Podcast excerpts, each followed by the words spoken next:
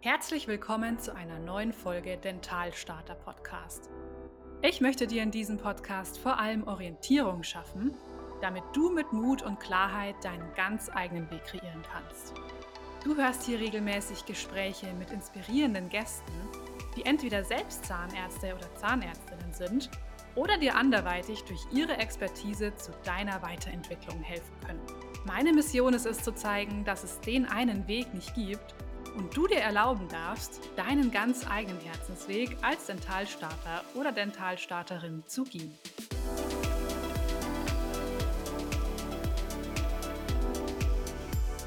Mein heutiger Podcast-Gast ist Christian Brendel, den viele von euch wahrscheinlich kennen als Host des Aufgebohrt-Podcasts.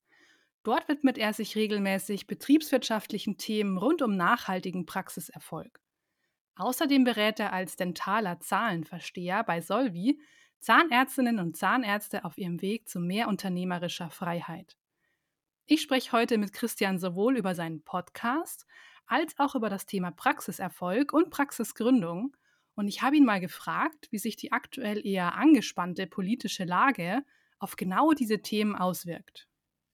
Ja, lieber Christian, herzlich willkommen bei mir im Dentalstarter Podcast. Es ist wirklich eine eine riesengroße Ehre für mich, dass du als selbst Podcaster und dann auch noch richtig berühmter Podcaster der Dentalbranche ähm, bei mir heute im Podcast bist. Und wie du da sitzt, sitzen nicht viele meiner Partner, weil die meisten oder meiner Gäste, äh, die meisten sagen, boah, ist meine erste Podcastaufnahme, ich bin echt richtig nervös und oh, passt mein Equipment und du sitzt hier schon wie so ein Profi, also richtig, richtig cool. Ich freue mich, dass du da bist. Herzlich willkommen.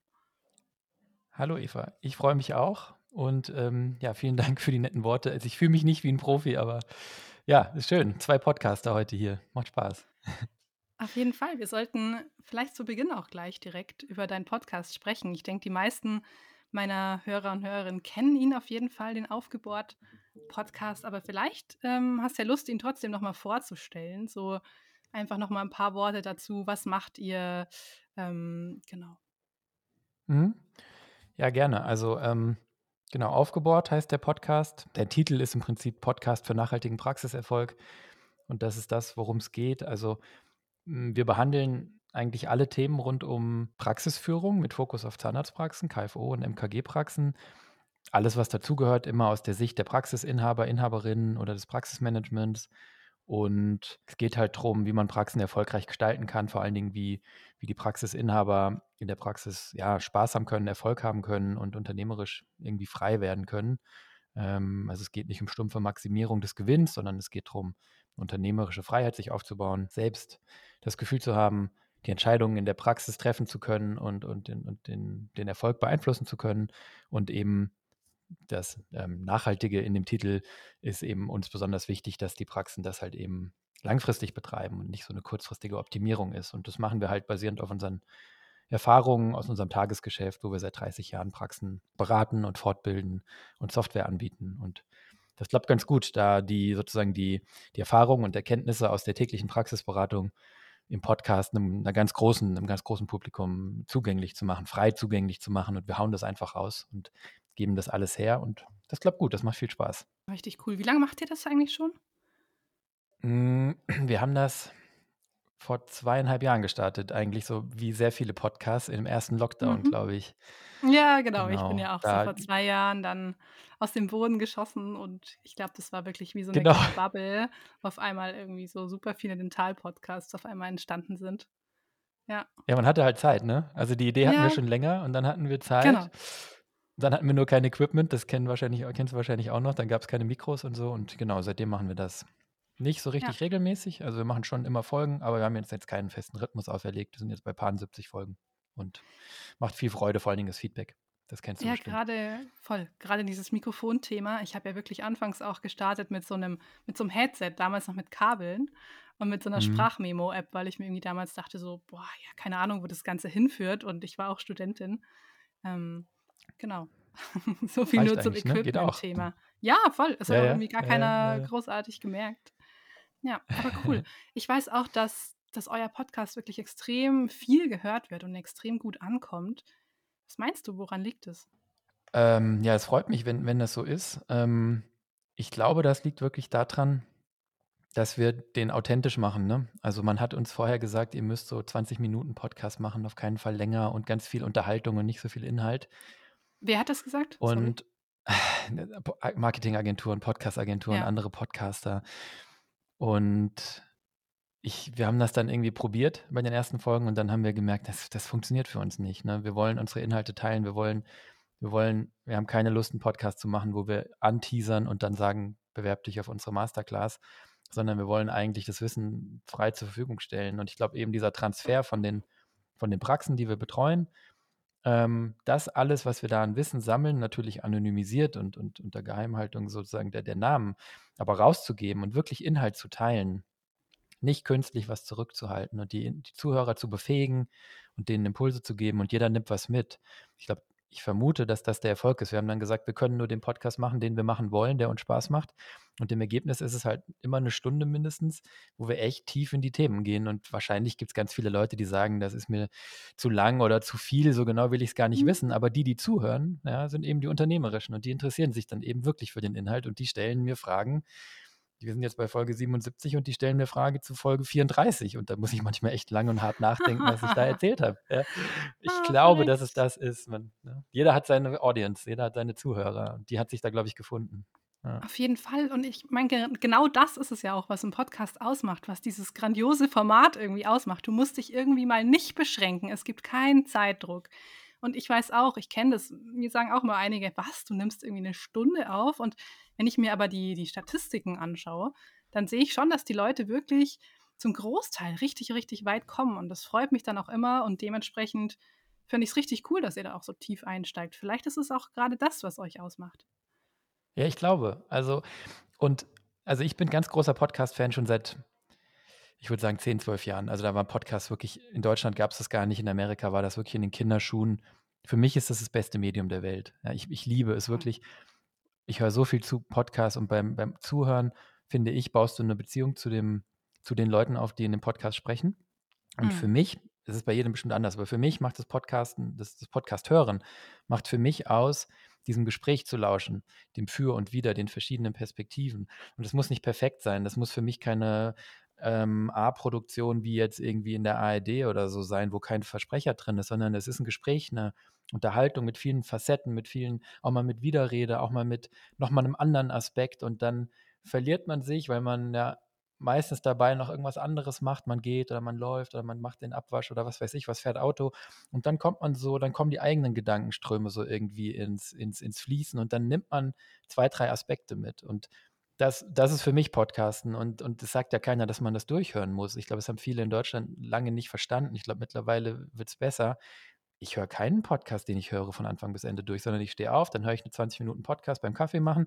Wenn ich ins Auto steige, höre ich die nächsten 15 Minuten, bis ich in der Firma bin. Und wenn ich heute Abend zurückfahre, höre ich die nächsten 10 Minuten.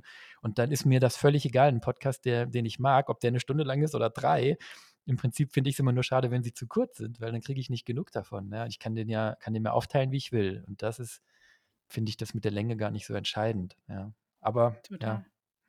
ja, hat wahrscheinlich auch jeder so sein eigenes Konzept, da bin ich mir ganz sicher. Aber Absolut. schön, wenn ihr da so, so frei seid. Cool. Du bist ja nicht, nicht ja. hauptberuflich Podcaster, du bist ja auch selbsternannter dentaler Zahlenversteher. Was kann ich mir, ja, was kann ich mir darunter vorstellen? Ja, also ich bin ähm, bei uns in der Firma definitiv derjenige, der, der so äh, am liebsten mit Zahlen und mit Statistiken arbeitet. Mein Gehirn funktioniert so mit Mustern und Tabellen und Auswertungen und so. Ähm, und ähm, jetzt habe ich, weil mein Vater Zahnarzt ist und ähm, unsere Mutter diese Firma hier gegründet hat, habe ich halt seit 40 Jahren Zahnärzteschaft irgendwie so im Blut und im Kopf, ne, beim Essenstisch schon als, als Baby, als Kind.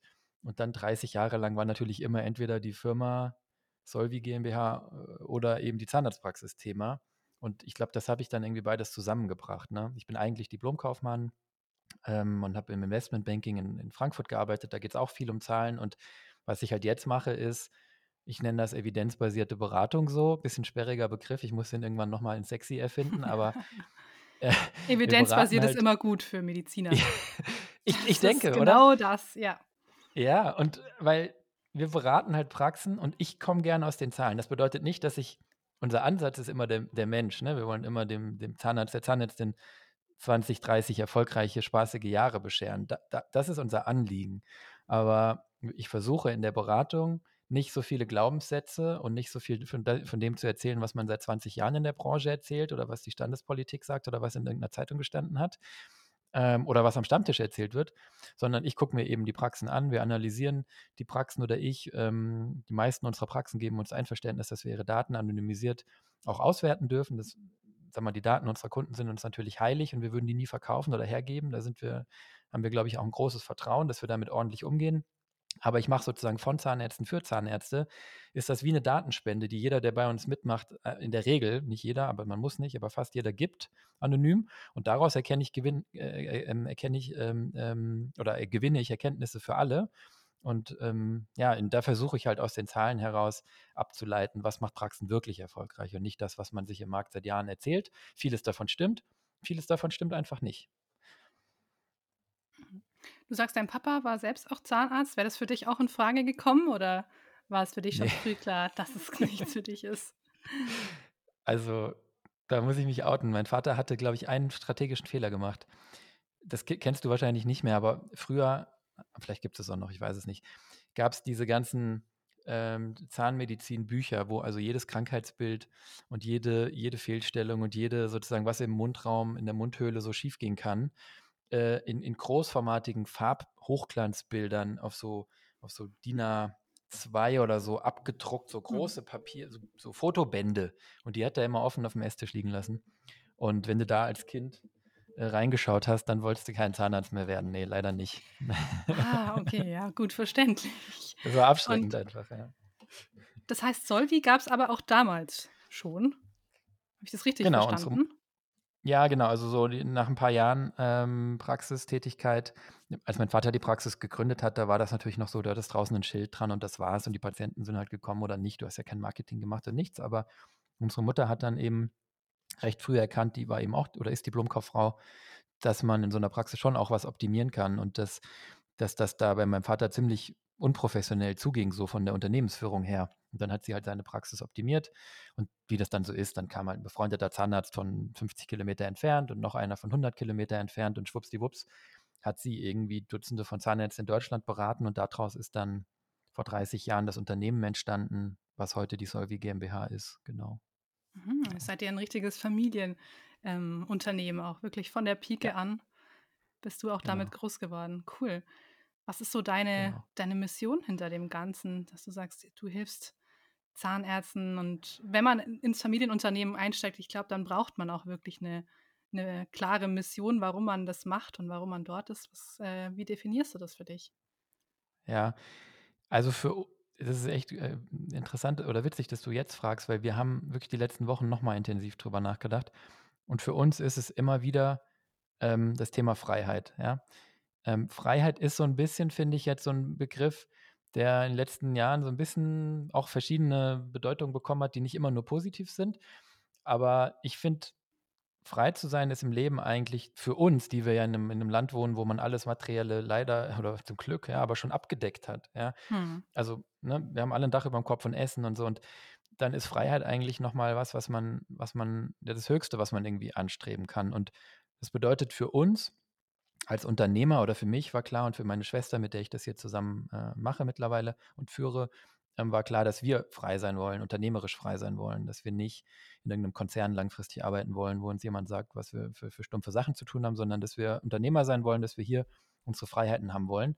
Und das sozusagen das, die Vision für uns und die ist halt deckungsgleich mit unseren Kunden, weil eigentlich stehen wir jeden Morgen auf, um unseren Kunden unternehmerische, also die gleiche unternehmerische Freiheit, wie wir sie für uns erarbeiten wollen, auch unseren Kunden zu ermöglichen. Das heißt, wir arbeiten mit Praxisinhabern und Inhaberinnen wirklich Ganz oft geht es um den Gewinn, weil der vielleicht nicht gut genug ist oder weil der höher sein soll, einfach auch fürs Selbstgefühl, so wie viel Arbeit und Mühe man reinsteckt, aber eben nicht immer, sondern letztlich geht es darum, dass wir Praxen befähigen, ähm, nicht in irgendwelchen wirtschaftlichen Zwängen zu sein und dann nicht einen Patienten so und so behandeln zu müssen und schon gar nicht den Gedanken zu haben, den so und so behandeln zu müssen oder nicht eine Mitarbeiterin entlassen zu müssen oder nicht am Gehalt sparen zu müssen oder nicht ähm, die, die Investition nicht tätigen zu können oder den Urlaub ausfallen äh, lassen zu müssen, weil man nicht genug Liquidität auf dem Konto hat. Ne? Das wollen wir vermeiden, sondern wir wollen, dass die Praxis so läuft, dass sie das Geld abwirft, dass alle Mitarbeiter gut bezahlt werden können, dass der Inhaber genug Geld hat, um zu tilgen und ein gutes Leben zu haben und Steuern zu bezahlen und in die Praxis zu investieren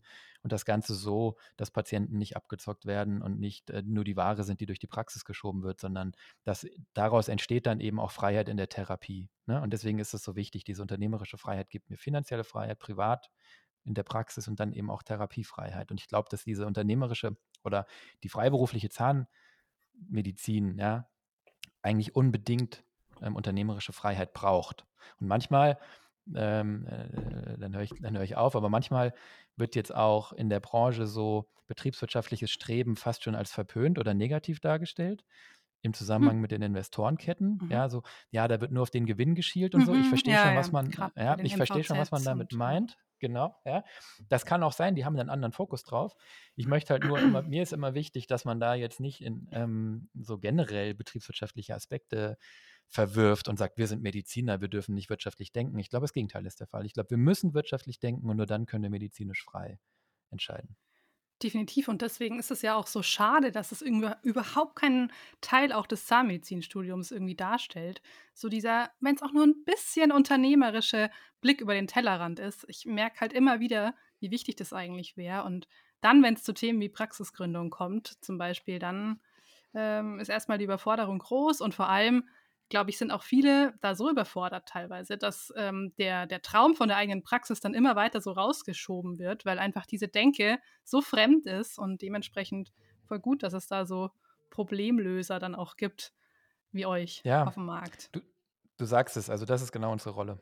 Und ich verstehe das auch für eine angestellte Zahnärztin und Zahnarzt, die jetzt, keine Ahnung, 50, 60, 70.000 Euro verdienen brutto, ja, oder wegen mir 80, ist völlig egal. Und auf einmal sollst du 3, 4, 5, 6, 700.000 Euro, eine Million in irgendeine Praxis investieren oder neu gründen oder Kredit aufnehmen, natürlich, das ist extrem überfordernd. Auch für Leute, die betriebswirtschaftlich gebildet sind, sind das Größenordnungen, wo man äh, äh, ja, das, wo man, wo man nachdenkt, wo man ins Grübeln kommt. Ne? Und wenn man dann die Ausbildung nicht hat, das ist schon wirklich kurios. Ne? Das ist eigentlich das, das ist sozusagen der Hauptgrund, warum wir existieren, glaube ich. Dass wir diese Rolle mhm. einnehmen können für die Zahnärztinnen und Zahnärzte, die das eben im Studium nicht lernen oder helfen können, sich das selber auch anzueignen. Auf jeden Fall. Und ich glaube auch gerade in den, in aktuellen Zeiten sind ja so viele Turbulenzen, rein schon irgendwie politisch gesehen oder was jetzt irgendwie die Teuerung oder Inflation betrifft. Ich glaube, da ist es nochmal schwieriger, da wirklich den Überblick zu behalten und gerade irgendwie ja auf einer Spur zu bleiben, was den Praxiserfolg anbelangt. Was würdest du denn sagen, was sind aktuell so die größten, die größten Gegenwinde, mit denen Zahnarztpraxen aktuell zu kämpfen haben? Ich habe gesehen, ihr habt ja eh auch schon eine, eine Folge im Podcast zum Thema Inflation gemacht. Mhm. Hm, vielleicht magst du noch mal darauf eingehen, was jetzt gerade rund um den Praxiserfolg wirklich so, ja, den Zahnärzten Kontra gibt. Mhm. Also ich glaube, es ist so eine Mischung aus den Themen, die schon länger da sind die nicht weggegangen sind. Das Thema Personal, ich meine, das kann man ja wirklich nicht mehr hören, Personalknappheit. Das geht halt auch nicht weg, sondern in unserer Wahrnehmung verschärft sich das zunehmend. Ich weiß nicht, ob das alle mitkriegen, weil das auch so ein Thema ist, wo man schon fast abschaltet, aber ich glaube, da sehen wir jetzt erst die Spitze des Eisbergs.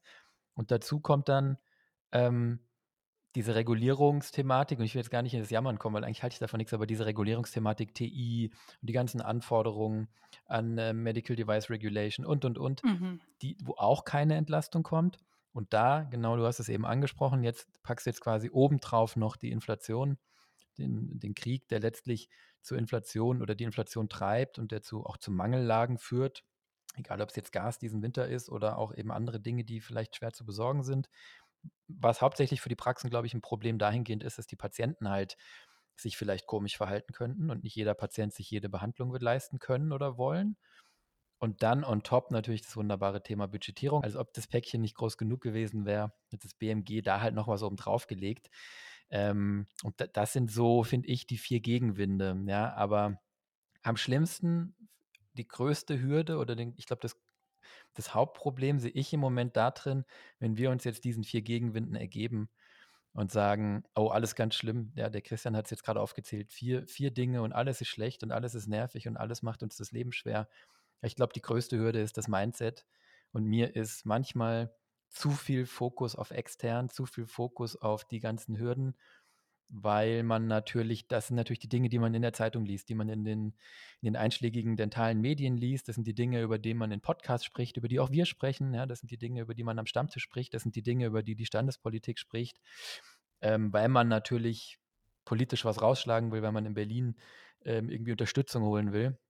Alles schön und richtig, aber ich glaube, fatal wäre jetzt, wenn man diese Gegenwinde dann ähm, wenn man sich dann in die Opferrolle begibt und sagt, ja, furchtbar mit diesen Gegenwinden. Also, ich glaube, das Mindset jetzt zu drehen und zu sagen, das sind Herausforderungen, ja. Mhm. Ich sag mal, ich gehe gern laufen und bei drei Grad und leichtem Wind und Regen von vorne macht es erstmal nicht so viel Spaß, aber wenn du es annimmst, dann fühlst du dich danach richtig gut. Ja. Ich glaube, das ist jetzt die größte Herausforderung.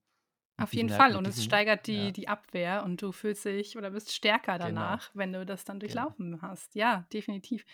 Was würdest genau. du sagen, welche, welche Gebiete sind von dieser, ich sage jetzt mal, tendenziellen Negativspirale, die da jetzt gerade so entsteht, durch die mediale Präsenz immer der negativen ähm, News, ähm, wo, wo schlägt sich das am meisten nieder? Denkst du, es ist vor allem so die Gründungslaune oder so der, der Praxiserfolg bestehender Praxen?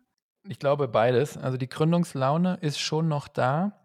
Wir sehen jetzt gerade, dass es manchmal ein bisschen schwieriger wird, dass es das auch wirtschaftlich Sinn macht weil die Abgeber oftmals noch den Preis, den, den Wert ihrer Praxis vor Augen haben, den es vielleicht vor zwei Jahren oder so mal berechnet haben. Und okay. Ah, da hatten wir aber auch noch ein anderes Zinsumfeld. Ne? Und wenn du jetzt heute als junger Mensch eine Million Kredit aufnehmen willst, dann zahlst du eben nicht mehr 1% Zins, sondern 4.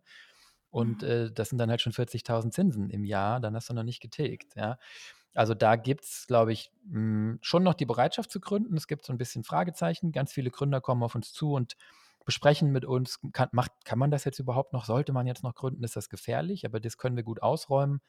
Es scheitert dann manchmal eher daran, eine Praxis zu finden, wo der Kaufpreis Sinn macht mit den aktuellen Finanzierungskonditionen. Und ja, in den Bestandspraxen erleben wir eigentlich, dass sich so eine, so eine Art, äh, wie soll ich sagen, dass sich eigentlich so eine Spaltung ergibt der, der Zahnärzteschaft in die, die es wirklich aktiv angehen und die sagen, ich bin Unternehmer wie gehen wir jetzt mit diesen Herausforderungen um? Da melden sich momentan, also ich habe jeden Tag drei oder vier Gespräche mit, mit, Neu, mit Neukunden ähm, in der Erstberatung, die sagen, wir haben so vor uns hingebohrt, sage ich mal, ja, zehn, mhm. zehn, Jahre, fünf Jahre, äh, sechs Jahre in der Praxis, wie auch immer. Jetzt haben wir den Eindruck, wir müssten uns mal mit dem Thema Unternehmertum und Praxissteuerung beschäftigen, weil ne, wie, wir wollen das gestalten. Und dann gibt es, glaube ich, den anderen Teil, des Marktes, der sich, der, der, der noch nicht aufgewacht ist oder der irgendwie den Kopf in den Sand steckt oder der sich, der sich, wie gesagt, in diesem, in diesem schlechten Mindset vielleicht stecken bleibt und sich in der allgemeinen ähm, Trübheit und, und, und, und der Medienlandschaft sozusagen dann in der Opferrolle sieht und die Budgetierung ähm, kritisiert, anstatt selbst aktiv zu werden. Ich glaube, das sind so die Ausprägungen, wo wir sehen, wie es, es sich gerade jetzt sozusagen auswirkt. Aber ich finde schön, dass mhm. sehr viele Praxen wirklich nach vorne gehen und sagen, nee, wir haben es verstanden, wir machen jetzt was. Wir nehmen das jetzt an. Ja. Mhm. Und welche Tipps oder welchen Rat gibst du dann? Bist du dann auch eher der sagt, so, jetzt erst recht oder ähm, der eben dann auch motiviert, nach vorne zu gehen? Oder bist du dann eher so der Zurückhaltendere, der sagt, ja, okay, es ist, ähm, es ist definitiv gerade nicht die leichteste Zeit, mach mal ein bisschen ruhiger? Oder auf welchem ja. Kurs bist du da so unterwegs? Also wir nehmen natürlich immer den, den, den, den Inhaber oder den Gründer oder die Gründerin oder wie auch immer damit, wo sie persönlich steht. Und die haben ja auch ein eigenes Risikoprofil und eine eigene sozusagen Risikobereitschaft. Aber ich bin definitiv in dem Camp, das sagt, okay, Leute, wir gehen nach vorne, wir können das alles beeinflussen. Und das unterscheidet, glaube ich, Zahnärzte schon auch von zum Beispiel Hausärzten. Ja? Da wurde sich in den letzten Jahren auch manchmal dann darüber beschwert, dass die Hausärzte eine andere Unterstützung, eine andere Sicherheit bekommen haben. Aber das geht in beide Richtungen. Ähm, eine Hausarztpraxis hat super wenig Möglichkeiten, mit Patienten jetzt zu kommunizieren und irgendwelche Umsatzquellen aufzutun, neue Behandlungen anzubringen, ähm, Ratenzahlung, all diese Dinge, das gibt es gar nicht in der, Zahn, in, der, in, der, in der Hausarztpraxis im Prinzip. Hm, ja. Stimmt, auch voll der interessante Unterschied, ja. Ja, und in der Zahnarztpraxis sind wir eben in meinen Augen schon viel, viel weiter, was die Öffnung gegenüber, ja, also was, wir sind letztlich im Wettbewerb mit vielen Praxen, wir sind im Wettbewerb um Patienten und die Patienten sind gewohnt, dass sie selber einen Teil der Rechnung bezahlen. Und das ist Herausforderung und Chance gleichzeitig. Aber das bedeutet, dass wir es immer beeinflussen können. Und von daher ist meine Ansage eigentlich immer, okay, ähm, wir analysieren die Situation, ja, ich habe das jetzt die letzten Tage so oft erzählt, ich kann mich selber fast nicht mehr hören. Wir analysieren die Situation Wir sagen, okay, das ist, das ist die Herausforderung, können wir es ändern? Wenn wir es nicht ändern können, müssen wir es akzeptieren. Ja, wenn wir die Herausforderung ändern können, müssen wir, oder das Problem ändern können, dann müssen wir es, dann müssen wir es eben ändern. Ja?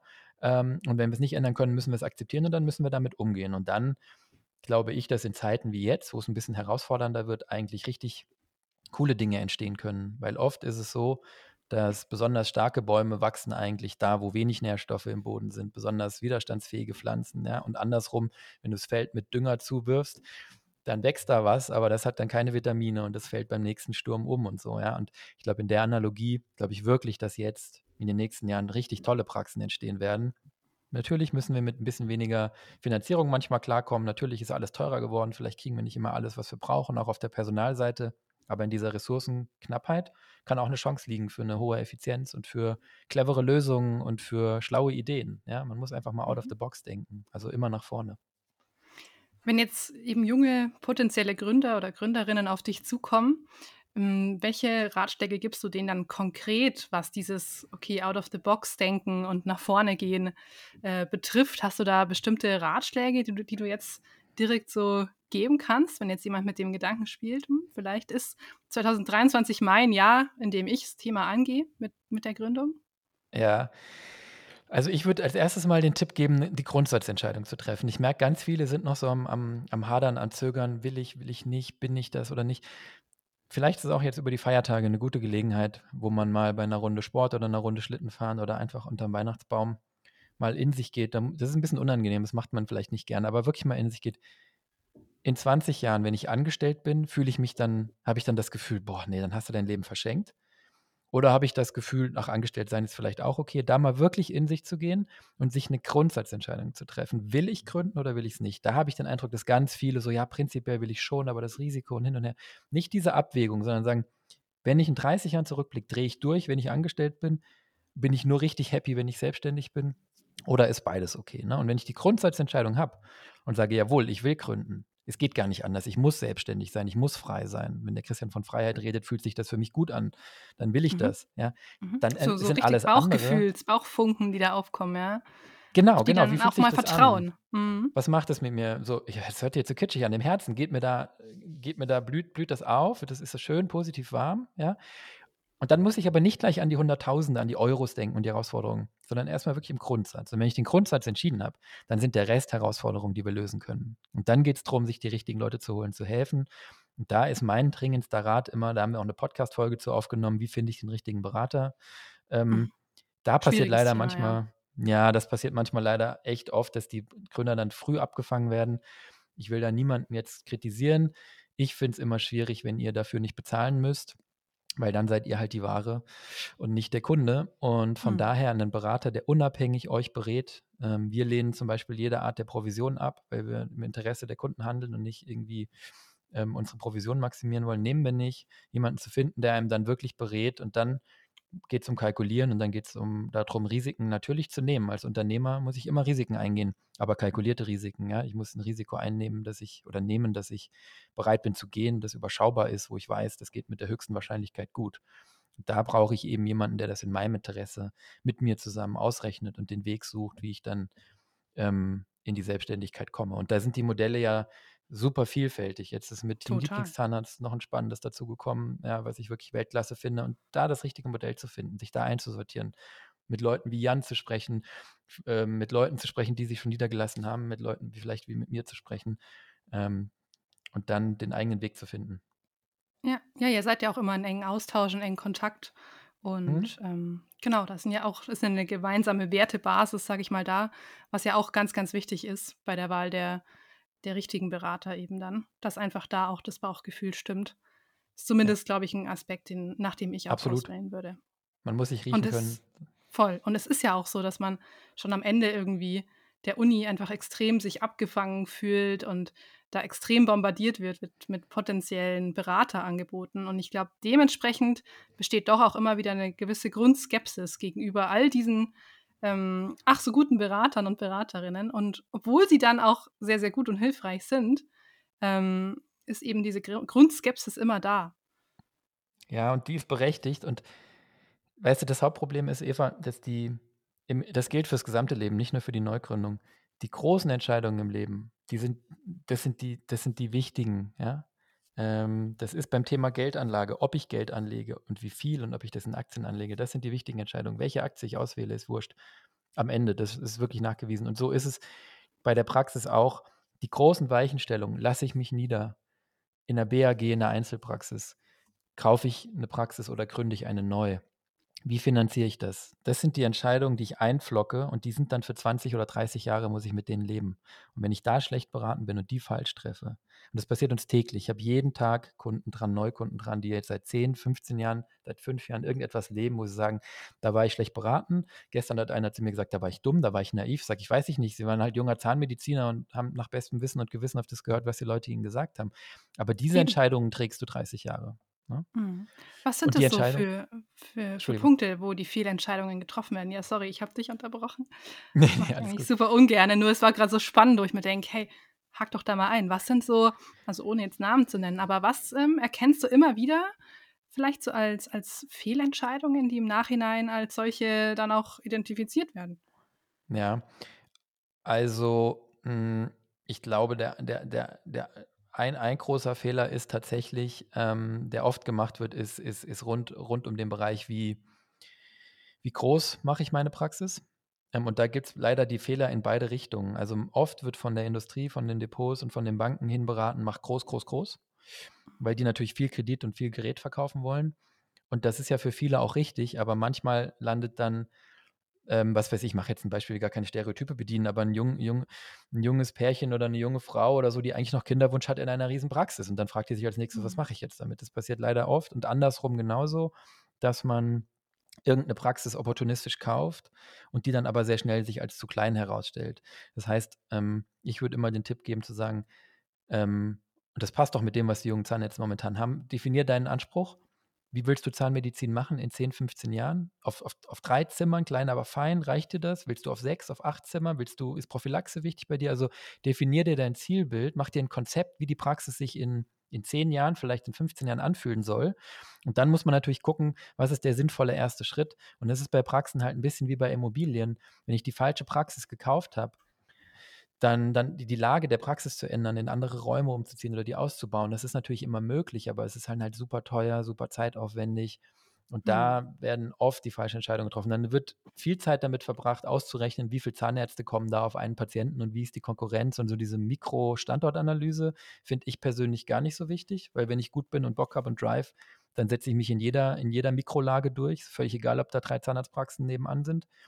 Ähm, da wird zu viel Zeit verbracht und zu wenig Zeit in meinen Augen mit den strukturellen Fragen. Was für eine Praxis will ich haben und den Weg dann ab Tag 1 zu gehen und nicht von, schon von Anfang an irgendwelche Kompromisse zu machen oder ja. Und dann natürlich, das andere große Thema ist natürlich bei der BAG, bei der, bei der Partnerschaft, ähm, den falschen Partner oder ganz oft halt auch naiv, ehrlich gesagt, in so eine BAG reingehen mit einem Menschen, den ich kaum kenne, dann nicht von Anfang an klar zu regeln, wer ist für was zuständig und wie teilen wir uns die Gewinne. Also Gewinnverteilung ist auch echt ein Grund, warum BAGs oft scheitern. Dann sagt man, wir machen hälftig, das hört sich so fair an oder wir machen es nach Umsatz, aber das rächt sich dann eben auch ein paar Jahre später eigentlich fast immer.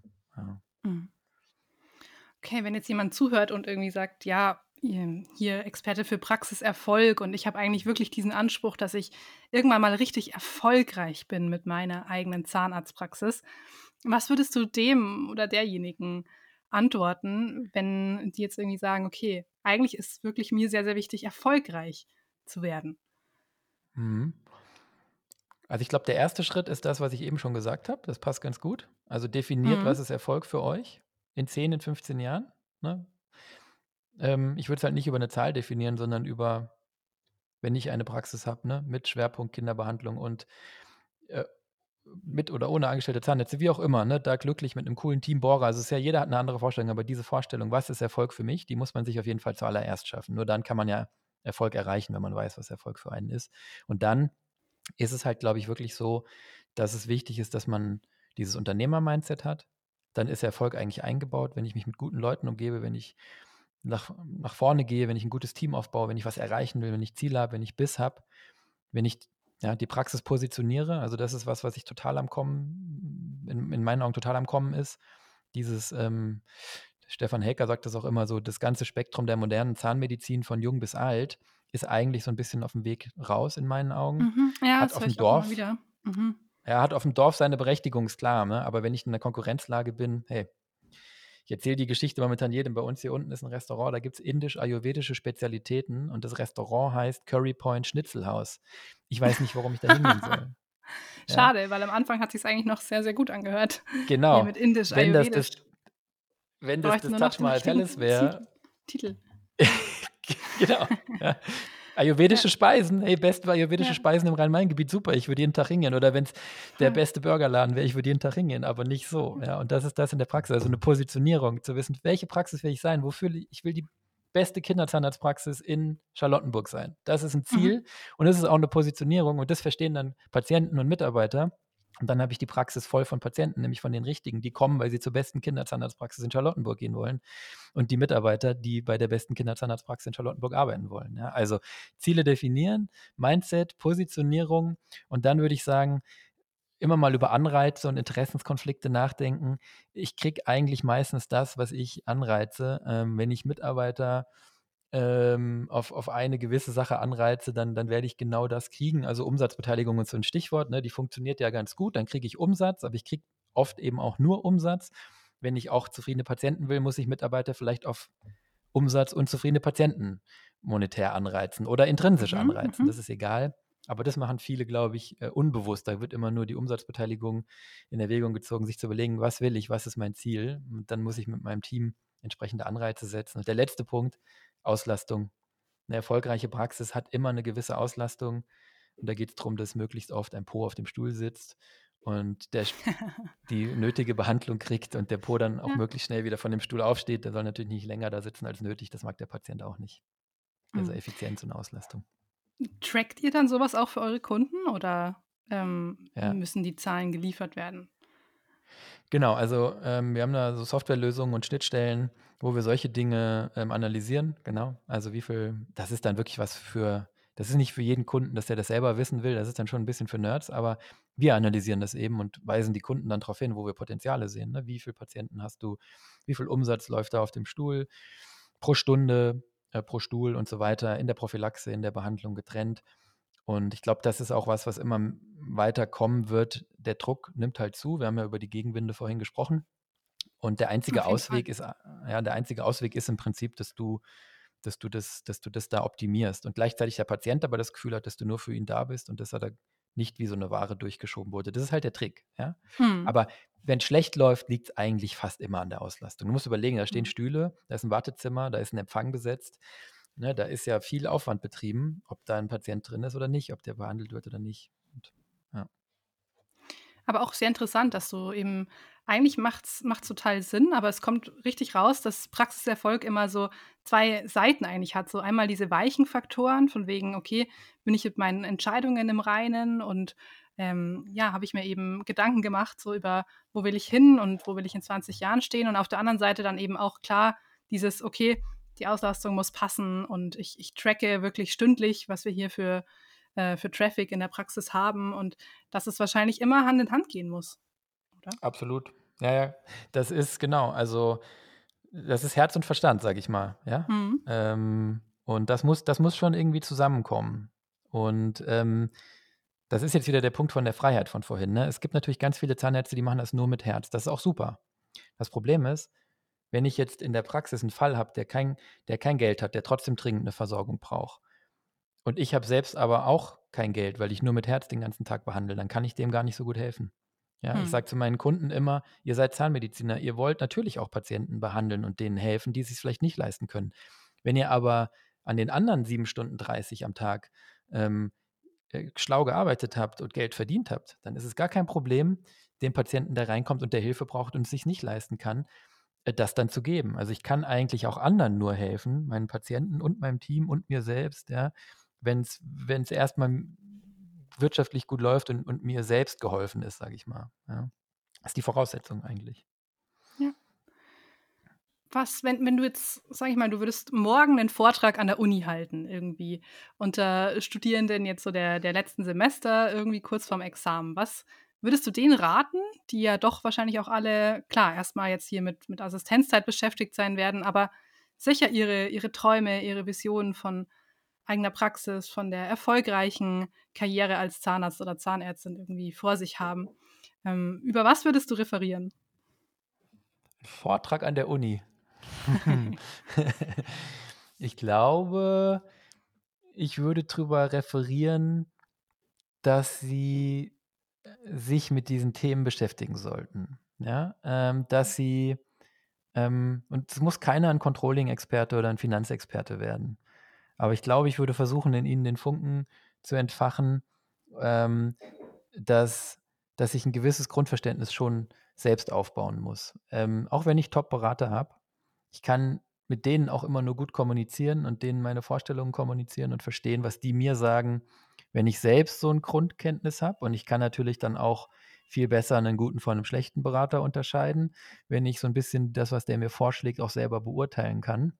Von daher würde ich hoffen, dass sich mir irgendwie eine, eine, Möglichkeit einfällt, junge Zahnmediziner an der Uni mit irgendeinem coolen Vortrag für, für Finanzen oder für Unternehmertum eigentlich zu entfachen, sodass die Lust haben, das muss ja kein Studium sein, was die machen, aber dass die Lust haben, einen Podcast zum Beispiel ähm, äh, über das Thema sich anzuhören. Und dann nimmt man das ja so, so, so, so nebenher auch subkutan irgendwie auf. Ne? So und das, das wäre, glaube ich, für mich das Wichtigste. Also die Bereitschaft, sich selbst ein bisschen damit zu beschäftigen und dann trotzdem Experten heranzuziehen, weil man muss selber natürlich nicht Experte in dem Zeug werden. Ne? Ja. Wann meinst du, macht es Sinn, sich dann wirklich ähm, aktiv mit Experten in Verbindung zu setzen? Also macht es auch schon Sinn, wenn man weiß, okay, ja, ich möchte mich irgendwie in zwei bis äh, fünf Jahren oder zwei bis zehn Jahren irgendwie selbstständig machen? Oder ab wann würdest du sagen, ist der richtige Zeitpunkt? Mhm. Puh, das ist eine sehr gute Frage. Also viele kommen spät, muss ich sagen. Ähm, also oftmals, ich kriege jetzt Anfragen so, ich will zum, äh, zum 1. Januar äh, eine Praxis kaufen, morgen ist Unterschrift und so. Da denke ich mir immer, puh, hier ist es. ne? äh, ja, ja. Das ist deutlich zu spät. Ähm, ich sag mal, zu früh gibt es eigentlich nicht. Ähm, zu früh gibt es nicht. Wenn ich die Entscheidung in meinem Kopf gefällt habe, dann finde ich, spricht eigentlich gar nichts dagegen, schon mal ein paar Kollegen zu fragen, die vielleicht ein bisschen älter sind und schon in der Gründung sind, ja, und einfach mal mit ersten Leuten im Markt sich auszutauschen. Ich, glaub, ich weiß auch zum Beispiel, dass der Jan auch ganz viel mit Leuten spricht, die noch super viel, viele Jahre davon entfernt sind. Und auch bei uns ja, melden sich Leute, stimmt. die sagen, ne, in drei Jahren will ich irgendwie gründen und so sage ich, super, lass schon mal reden.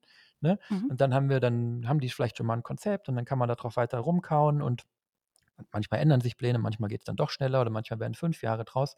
Aber ich glaube, so eins, zwei, drei Jahre vorher anzufangen, den Kopf darauf einzustellen und schon mal sein Netzwerk auszubauen und schon mal zu überlegen, mit wem könnte ich das machen, wie wäre mein Konzept, wer wäre ein guter Berater für mich, das fände ich gar nicht falsch. Ja, und da kann ich auch immer nur immer wieder auch auf den Aufgebohrt-Podcast äh, natürlich äh, hinweisen. danke. für alle, danke. die da wirklich schon mal in ihre oder ihre Fühler ausstrecken wollen. Und hat mich auch mega gefreut, dass ich da heute so ein paar Wissensfunken auch in meinen Podcast mit rübernehmen durfte. Und kann mir aber auch gut vorstellen, dass da nochmal viel Lust entstanden ist, auch eben in, in euren Podcast reinzuhören. Das würde mich freuen. Vielen Dank. Wir haben eine ganze Serie an, an Gründerfolgen auch gemacht, spezifisch. Ähm, die sind schon ein bisschen her, aber die sind deswegen immer noch aktuell, könnt ihr finden im, im Stream. Und ja, ich glaube, da kann man beim Zuhören echt was mitnehmen. Ich würde mich freuen, wenn vielleicht ein paar von deinen Hörern das spannend fanden. Ich hoffe, dass wir nicht, äh, dass ich nicht zu viel BWL, äh, sage ich mal, ähm, ähm, ähm, äh, Zeug jetzt hier äh, reingeworfen habe und dass es keinen verschreckt hat, aber das kann echt eine Menge Spaß machen. Also ich glaube schon, dass äh, an BWL müssen kann erstmal gar nicht so zu viel kommen, weil einfach so wenig im Studium gelehrt wurde. Von daher ja. denke ich, dass auch die, die Hörer und Hörerinnen hier da doch einiges mitnehmen konnten. Und ich plane jetzt sogar auch, weil, weil dieses Thema Gründung und, und ähm, ja, Existenzgründung letztendlich auch einfach immer wieder auch so gefragt ist und so spannend ist, plane ich fürs kommende Jahr sogar so eine wiederkehrende Serie. Heißt dann äh, Gründer-Mindset, wo ich auch ganz, ganz viel nochmal rund um diese Themen sprechen werde. Freue ich mich auch schon sehr, was sich, was sich da ergeben wird. Ja.